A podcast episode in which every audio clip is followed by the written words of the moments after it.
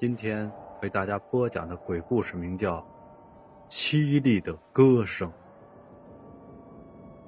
小的时候很喜欢听鬼故事，有事儿没事儿就跑到隔壁李大爷家听李大爷讲故事。李大爷七十多岁，每每会给我讲他听过或是亲身经历的事。大多数故事听完我都很害怕，但是我还是喜欢听。久而久之，我也相信鬼神之说。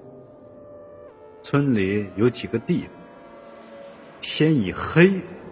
就不敢去。我家旁边有棵杏树，树的两旁有两条胡同，直通山上。进胡同两三米都有拐角。每当天一黑，我经过那里时，都会脚步加快，低着头，不敢看那两条胡同，生怕有什么可怕的东西。突然从拐角窜出来。记得初三那年有天晚上两点多钟，突然肚子有些不舒服，就跑去上厕所。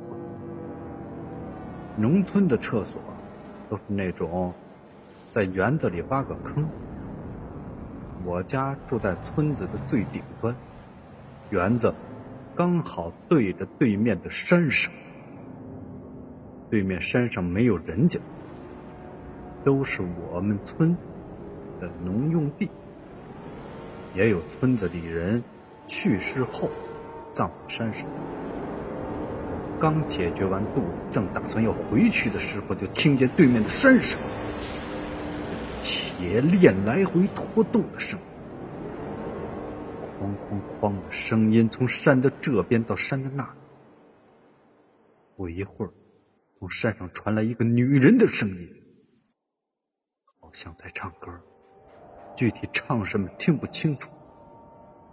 我当时真的很害怕，但是因为距离离得远，又因为是在自己家里，一时好奇，就继续蹲在墙角听。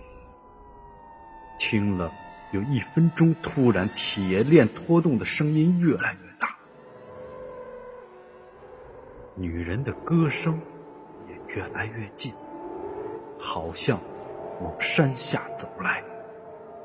我吓得直发抖，拔腿就跑啊，却发现腿已经坐麻了，声音越来越近。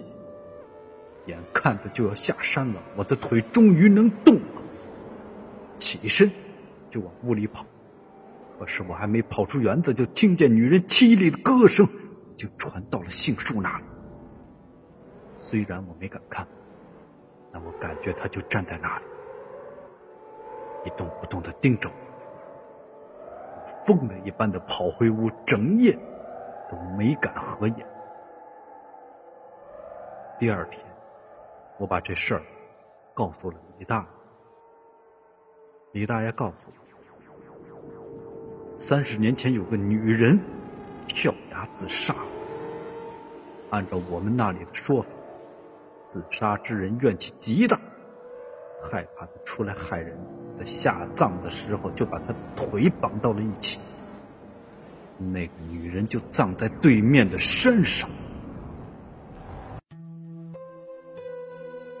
感谢您收听秦四少为您播讲的鬼故事。